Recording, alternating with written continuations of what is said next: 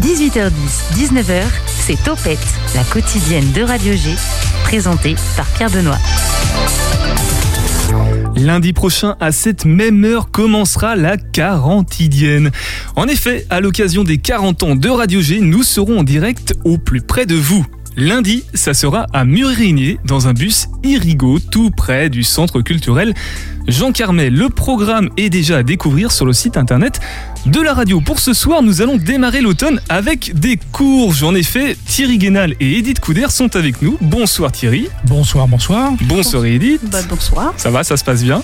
Parfaitement. Parfaitement. Alors vous allez nous parler des courges, puisqu'il y a un festival de la courge presque unique en son genre.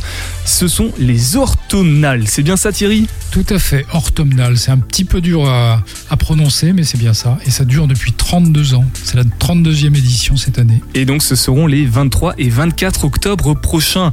Nous accueillerons également par téléphone Émilie Haribas, la responsable communication de Destination Saumur Val-de-Loire.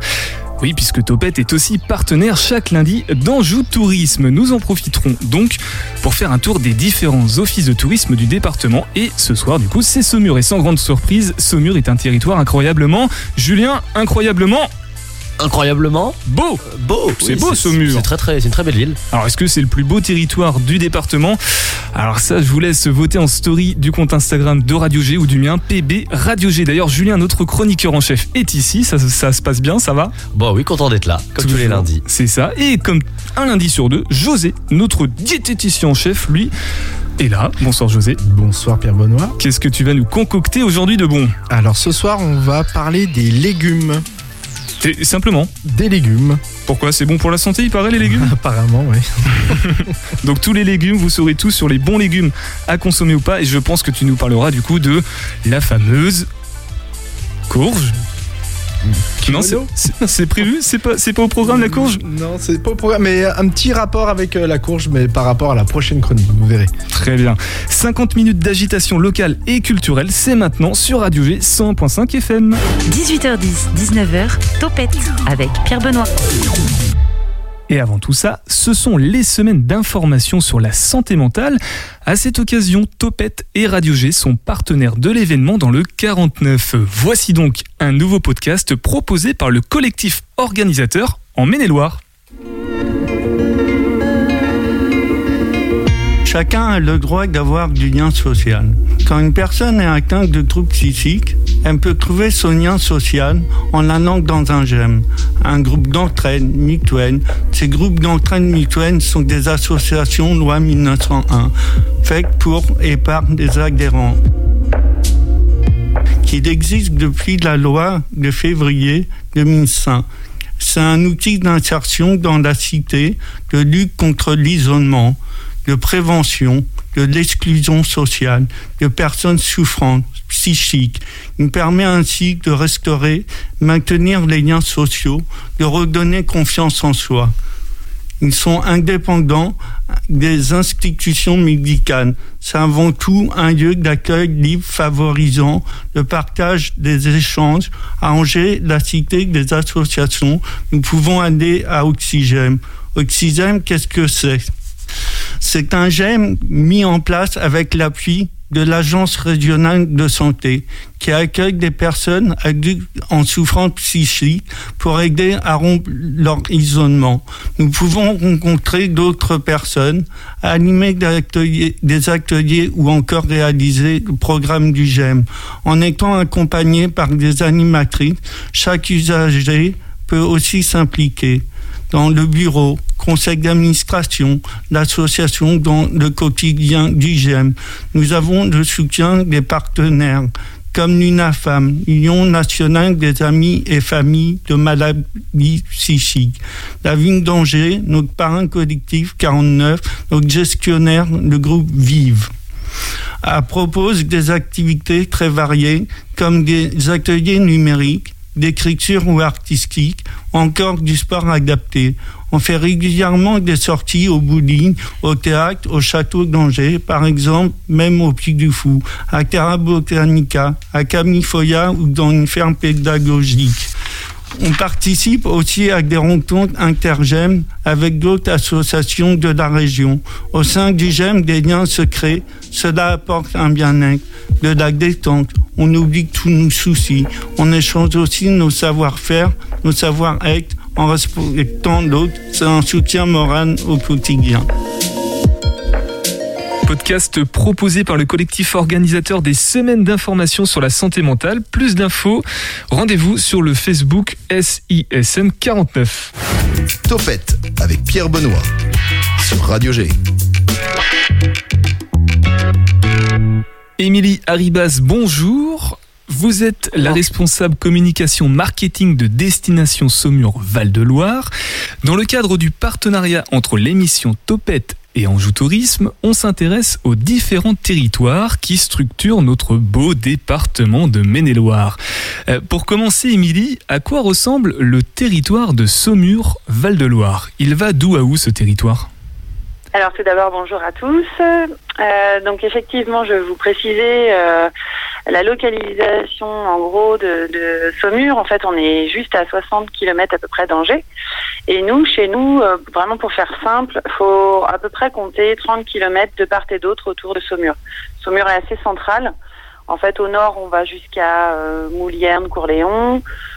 À l'est, on s'arrête du côté de Montsoreau-Fontevraud. À l'ouest, on est sur, euh, plutôt sur le territoire de Gênes-Val-de-Loire-le-Toureil. Et au sud, c'est Montreuil-Bellay, Douai-en-Anjou. Ouais, Voilà à peu près euh, le cercle. ce qui fait quand même un, un beau territoire, en plus un territoire euh, traversé par la Loire. Euh, Ouais. Justement, les, les caractéristiques propres à, à Saumur, c'est quelles sont-elles? Bah, en fait, Saumur, c'est c'est comme un concentré du Val-de-Loire, en fait. On, on, a, on va retrouver du patrimoine avec euh, les châteaux, euh, donc qui font partie aussi des châteaux de la Loire. Hein. Euh, L'abbaye royale de Fontevraud, par exemple. On a aussi euh, des vignobles à perte de vue, euh, la Loire, dont, dont vous parliez, et les magnifiques euh, paysages ligériens. Et après, on a des spécificités qu'on retrouve pas ailleurs. Donc, euh, comme le cheval, donc avec le célèbre cadre noir de Saumur, et puis euh, notamment les troglodytes. Donc, Ah. Les troglodytes, euh, on en trouve un petit peu en Touraine, mais c'est vrai qu'en Saumurois, euh, c'est plus de 1200 km de galeries, donc euh, 1200 Voilà. km. ouais, c'est énorme. C'est énorme. On peut Et peut-être elles sont... on peut- peut peut-être juste rappeler euh, les troglodytes, c'est quoi finalement? En fait, ce sont des galeries souterraines qui ont été euh, réalisées au moment de l'extraction euh, de notre pierre, qui est euh, principalement au bord de Loire, la pierre de Tuffeau, mais euh, un petit peu plus loin, du côté de Douai-la-Fontaine, qui est aussi des, la pierre de Falin. Et donc, en fait, euh, on extrayait ces, ces pierres pour construire bah, les châteaux de la Loire, euh, des églises, des manoirs, euh, etc. Une pierre assez Donc, noble. ça hein. a fait... euh, hein Une pierre assez Pardon noble. hein.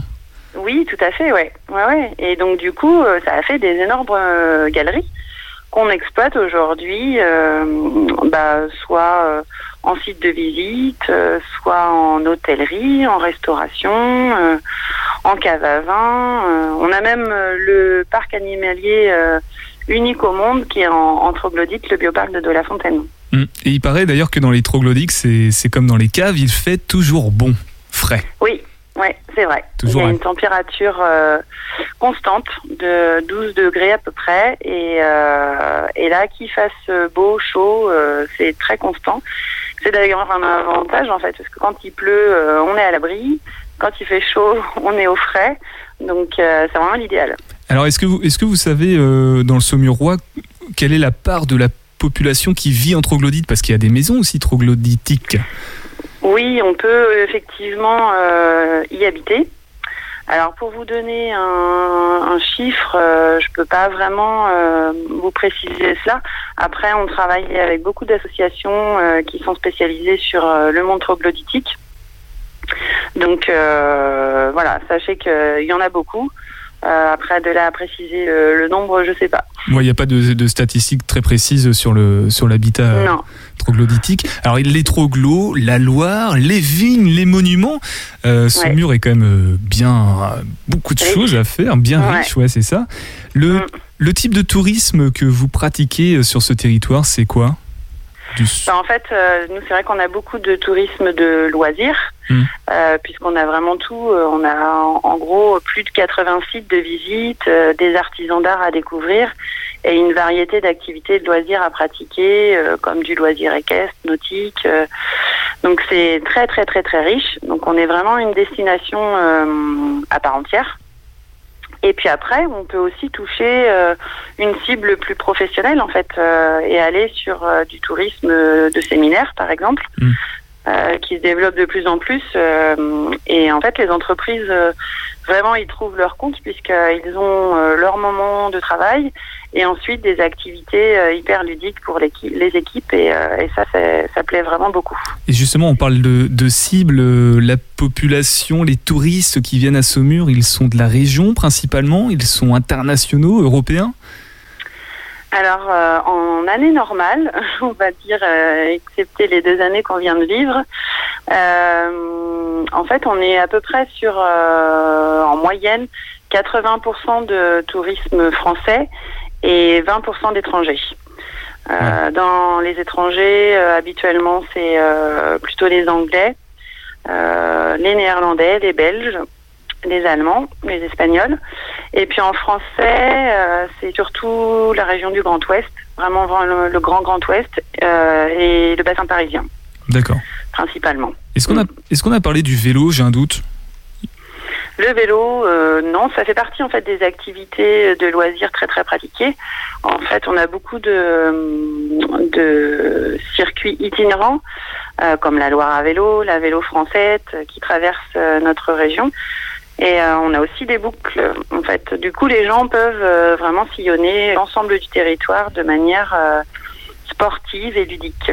Alors, on les a un petit peu évoqués aussi en, en début d'échange.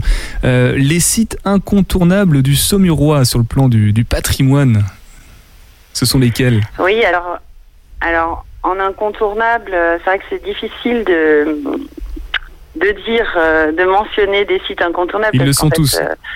Euh, ouais, c'est vraiment, euh, en fait, euh, Saumur et Saumur Val de Loire, c'est vraiment bien plus qu'on imagine. Euh, au final, on connaît effectivement euh, le château de Saumur et sa belle silhouette. On connaît l'abbaye royale de Fontevraud. Euh, on peut pas ne, ne, ne pas manquer en fait également le, le cadre noir de Saumur. Euh, visiter les grandes caves de maisons à fines bulles. euh, donc je vais pas les mentionner, mais euh, voilà, on en a six aussi sur le territoire. Le bioparc, on en a parlé. Enfin, il y a vraiment de grosses, grosses euh, Le, le lo- cha- locomotives. le Ouais. château de a Brézé aussi, je crois.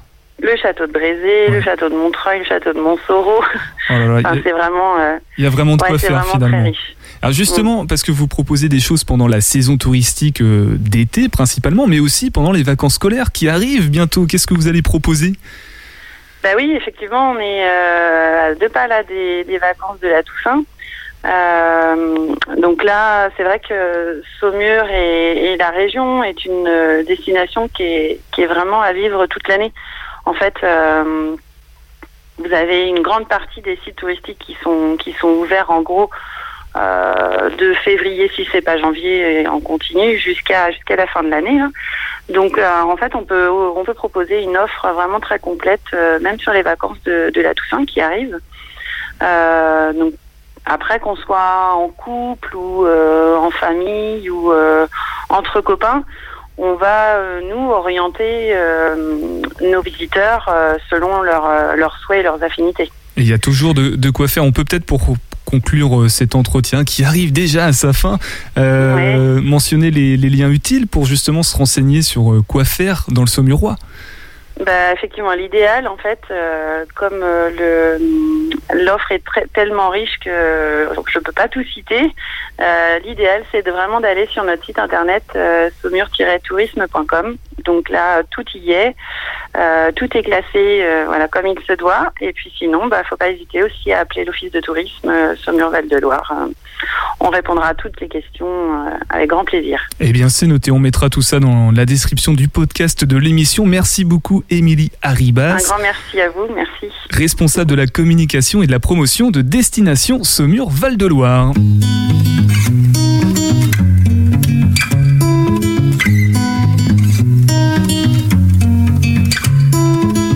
You gave you love like you want nothing left behind. That's what you think, but you're not fooling anyone. You're tiring yourself out with your ups and downs. You miss the chance to meet yourself every time. And once you've tried out the you stop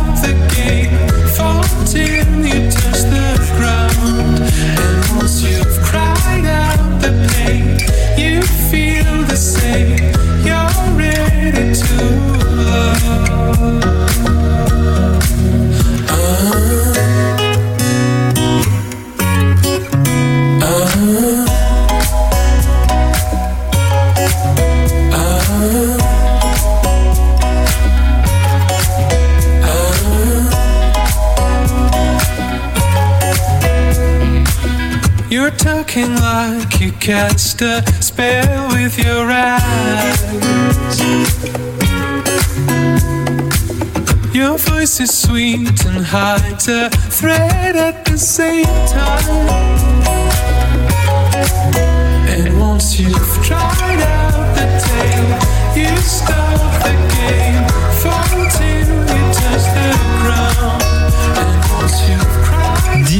18h27 et des brouettes sur Radio G 100.5 FM. On va parler cucurbitacées et a priori, ça devrait vous plaire sur Topette.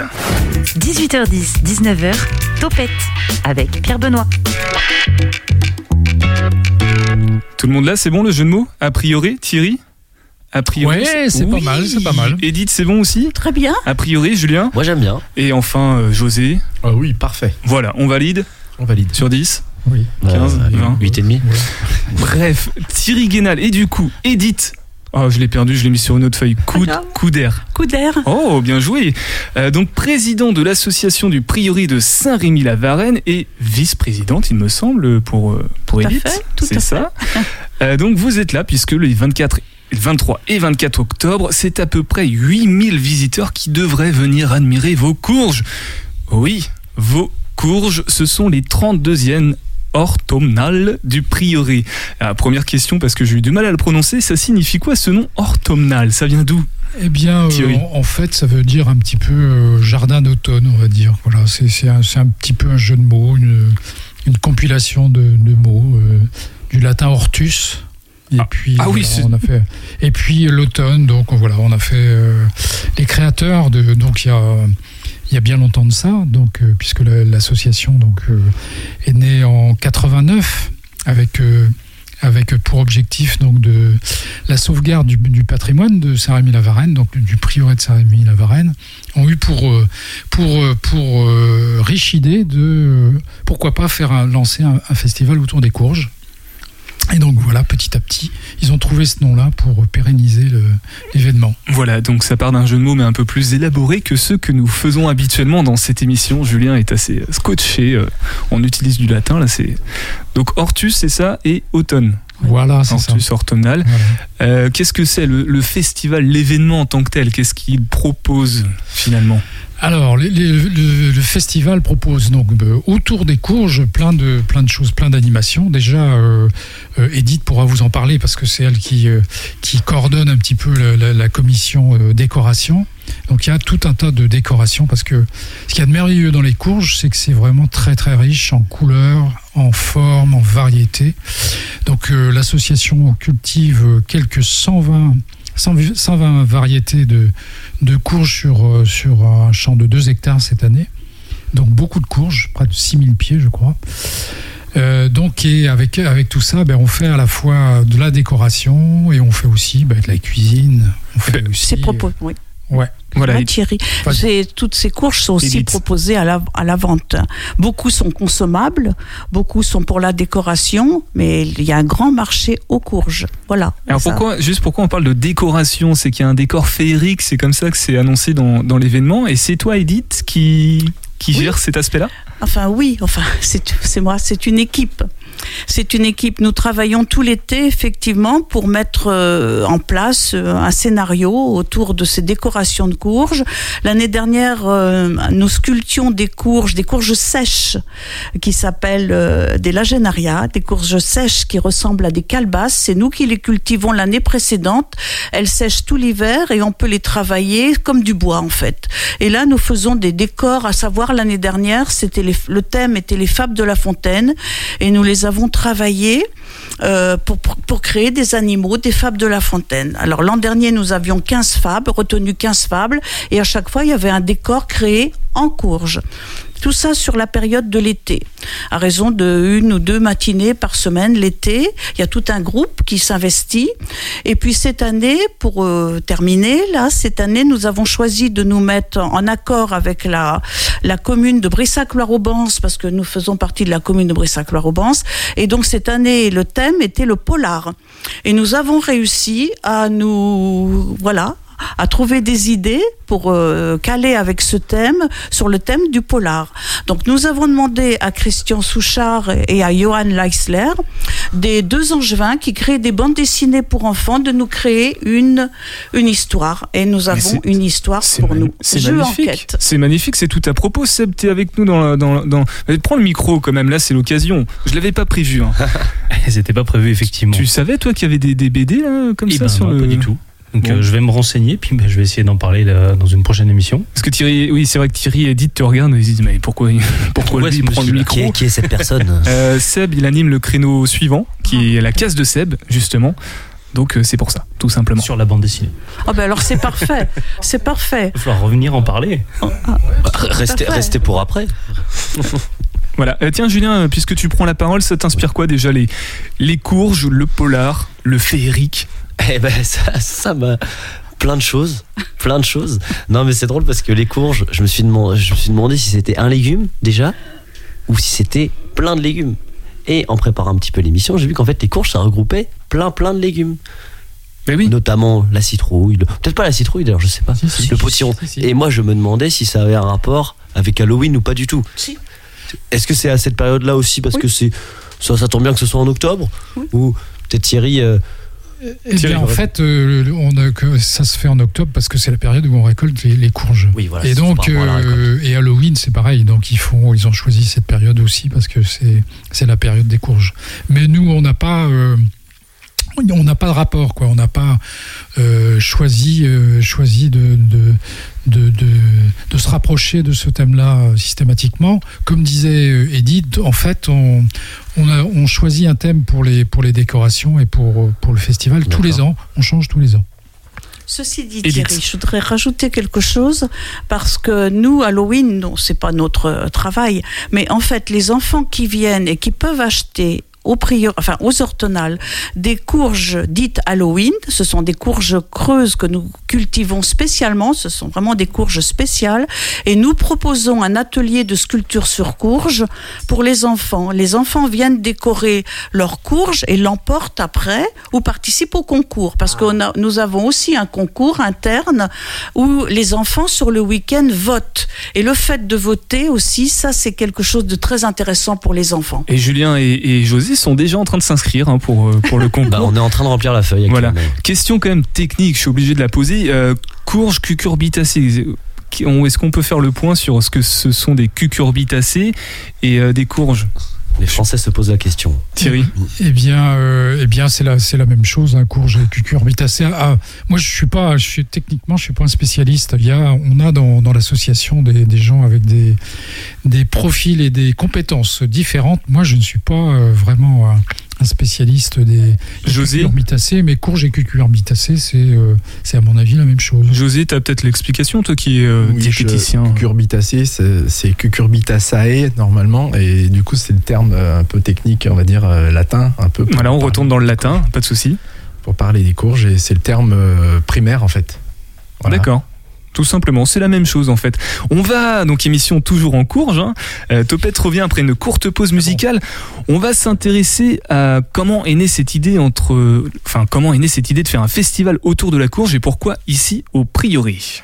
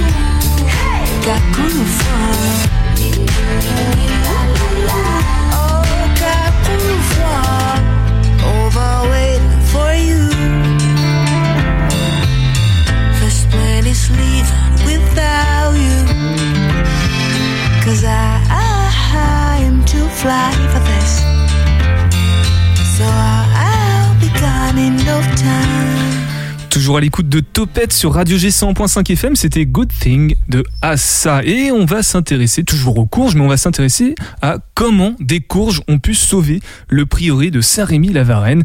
Thierry, tu as commencé à nous en parler au, tout départ. C'est quoi le lien en fait entre la courge, le prieuré et le patrimoine de Saint-Rémy? Donc euh, au départ, donc euh, l'intérêt des, habitants, de quelques habitants de, Saint-Rémy et des, environs, c'était de réussir à trouver un moyen de sauvegarder le patrimoine, donc le, le prieuré qui était dans un état pitoyable dans les années 88-89, donc. Et là, il, s'est trouvé que parmi cette euh, équipe-là, il y avait, euh, il y avait un, un bénévole qui était euh, amoureux fou des, des courges et qui avait Daniel une Cour. collection C'est ça? de, de courges, voilà. Et donc il a, euh, il a proposé, bah, pourquoi pas, pourquoi on ferait pas une fête autour des, des courges.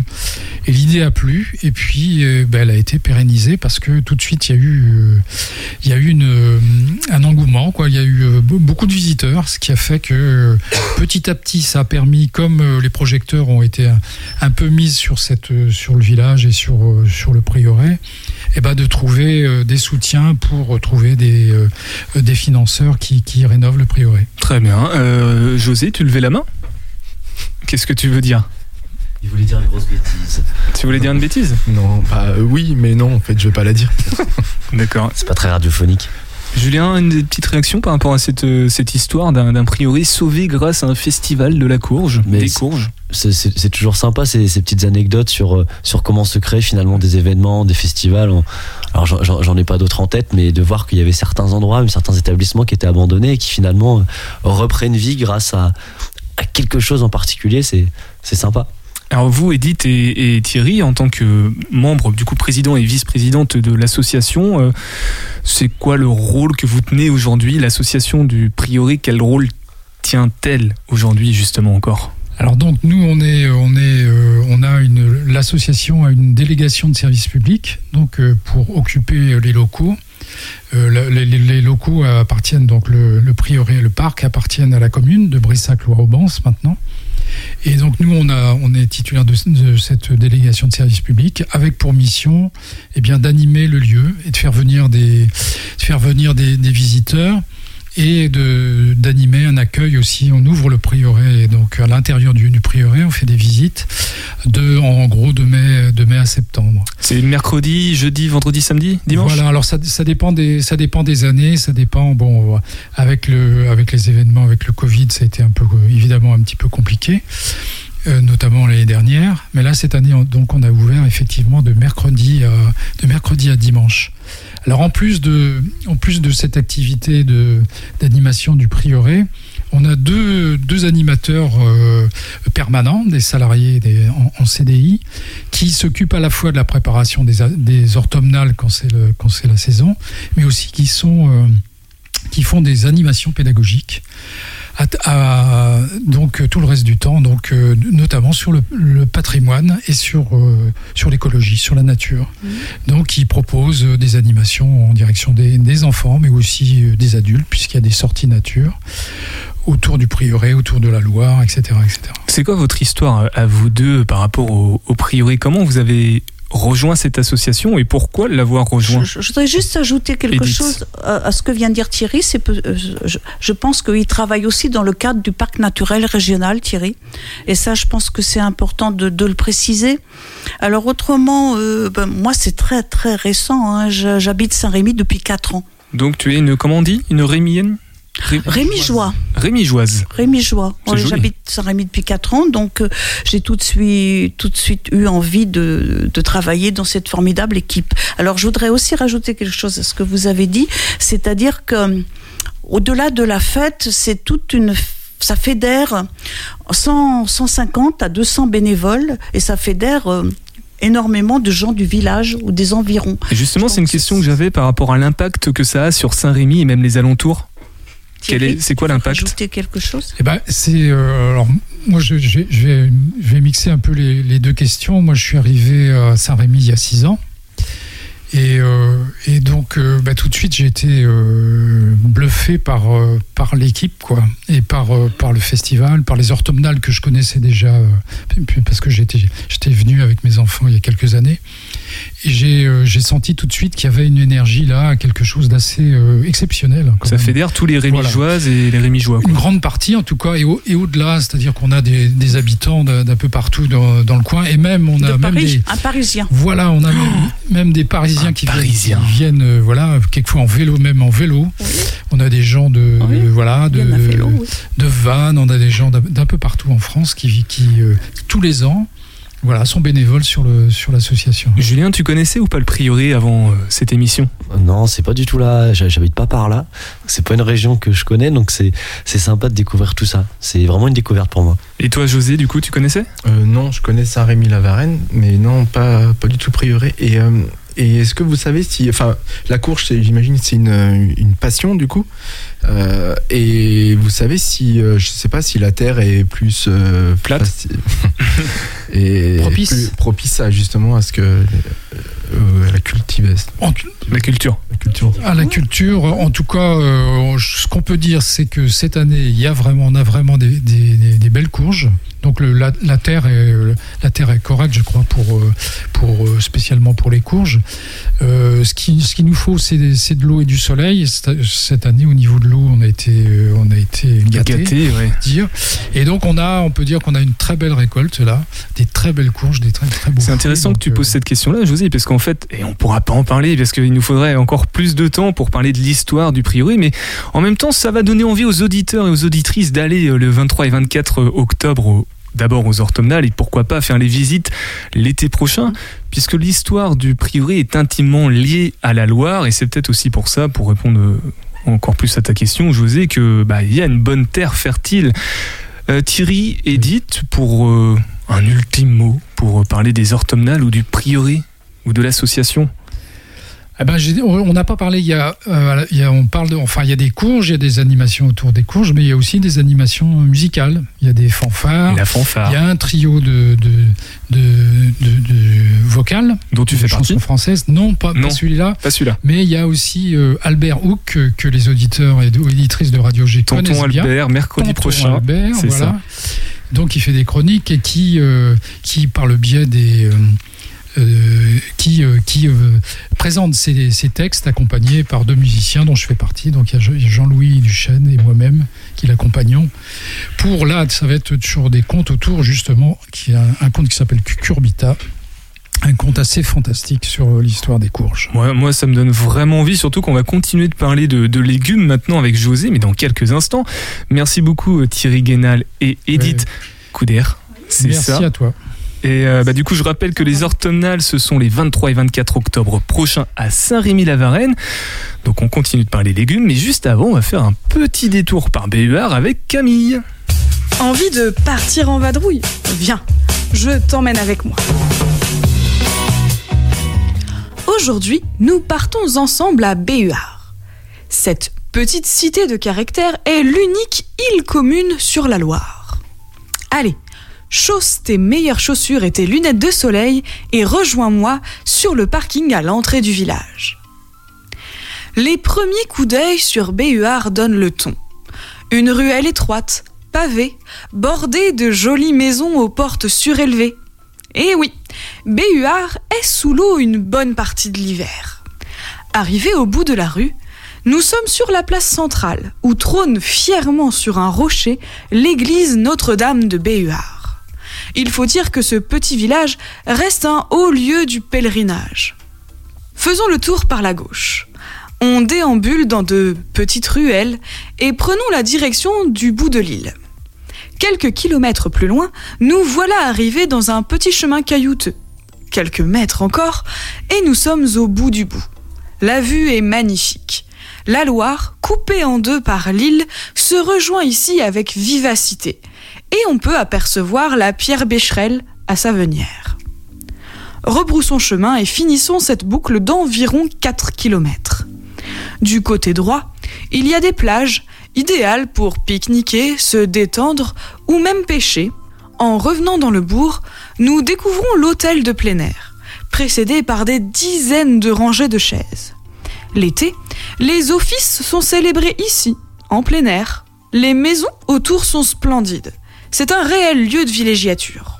Bon, on boit un verre pour se rafraîchir au bar sur la place, puis on rentre. Pas encore rassasié? D'accord.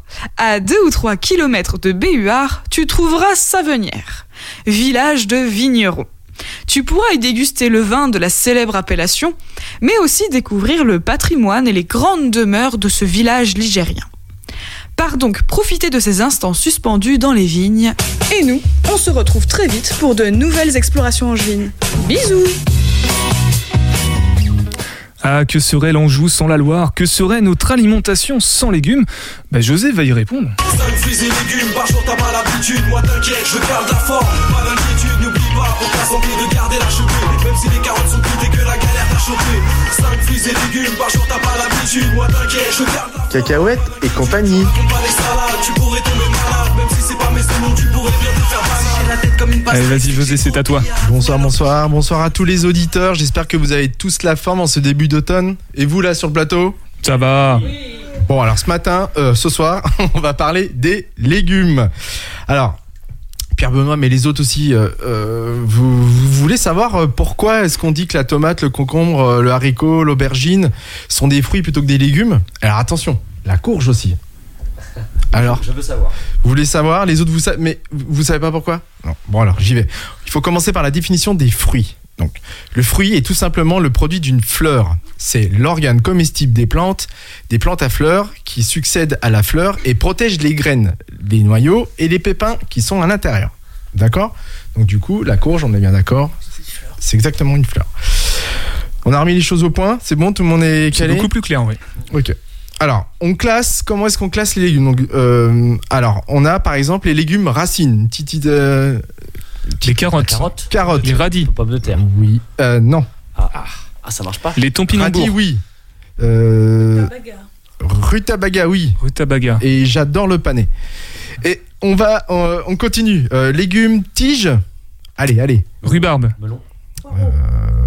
Melon, Poireau. marche pas le melon. tige. Tige. Euh, j'ai entendu. Non, Poireau. rhubarbe, c'est un fruit. Sauterelle. Euh, poireau, non.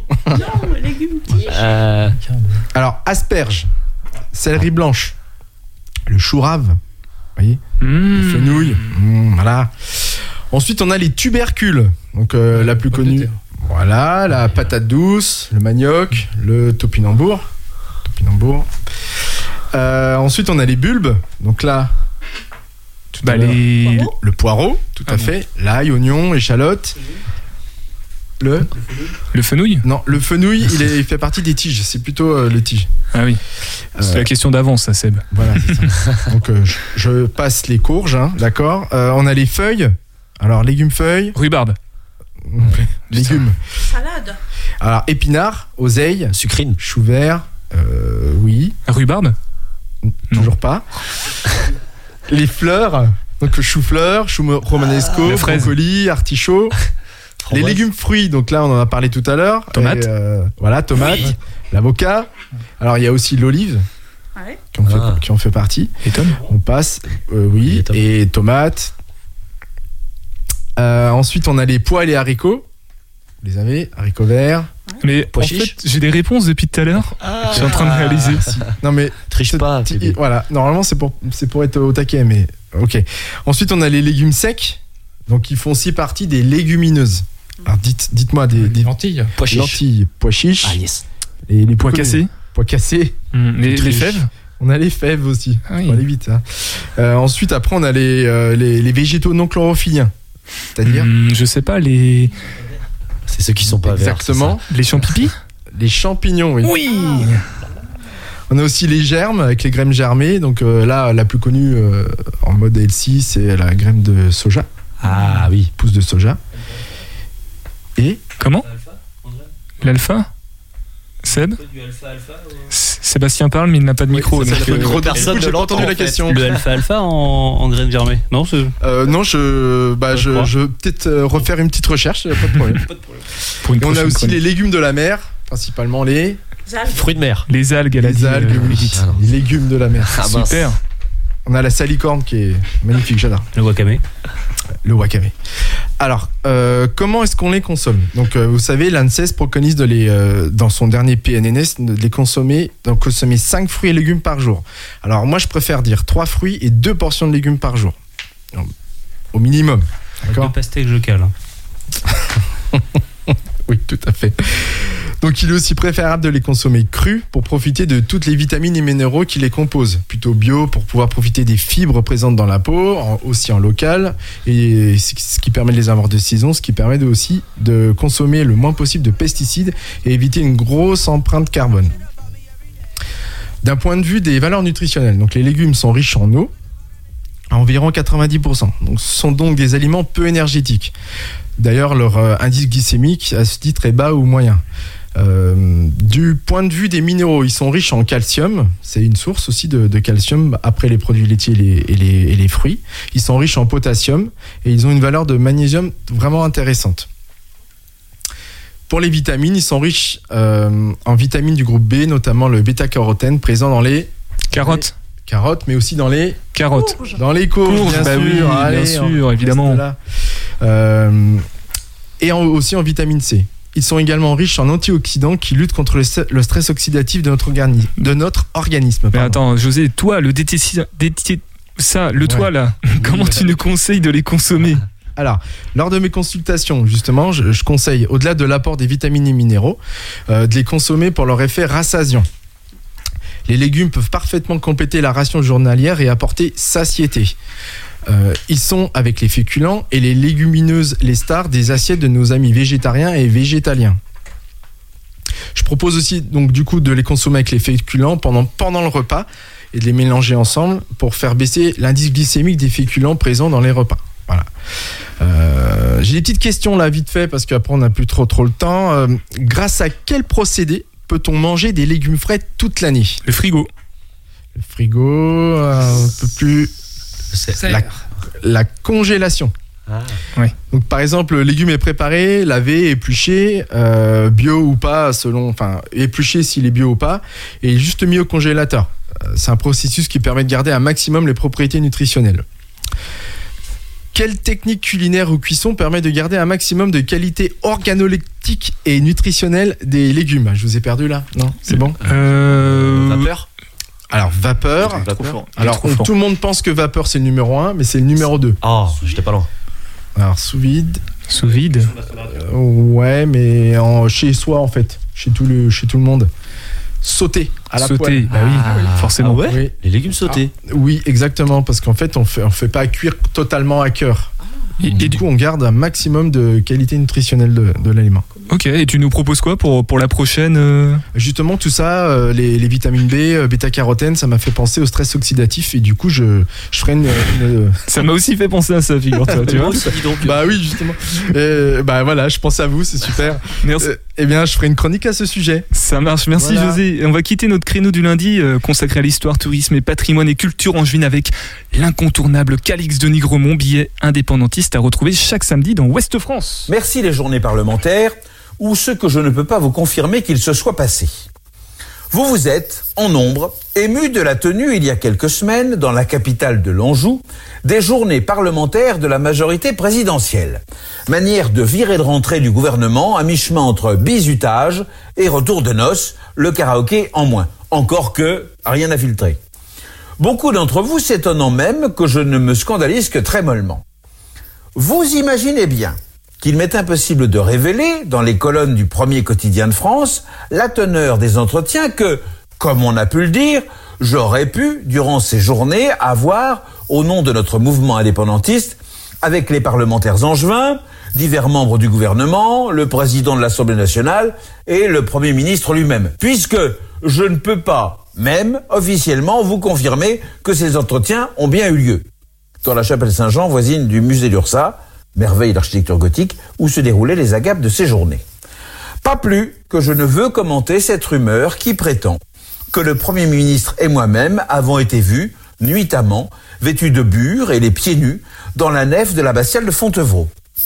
Il est clair que personne n'a été dupe de l'argument selon lequel Jean Gastex n'était venu il y a quelques jours que pour inaugurer le nouveau musée d'art moderne réunissant les plus belles œuvres de la donation Klickmann. Pour y signer, devant les gisants des Plantagenets, un accord tellement secret que les termes, s'ils en étaient révélés, mettraient en émoi les chaînes d'information continue et le Conseil constitutionnel. En revanche, je peux clairement infirmer la rumeur fantaisiste selon laquelle on y aurait égorgé les poulets, chanté des chansons de corps de garde et dansé la chenille. Comprenez bien que si je ne peux pas vous confirmer qu'un accord sur l'indépendance de l'Anjou a été trouvé, euh, moyennant la rétrocession au gouvernement français de la recette secrète du Cointreau, je ne peux, quant à moi, que me féliciter que la majorité parlementaire ait jeté son dévolu sur le séjour angevin pour son raout de rentrée. On y a fait de grandes avancées.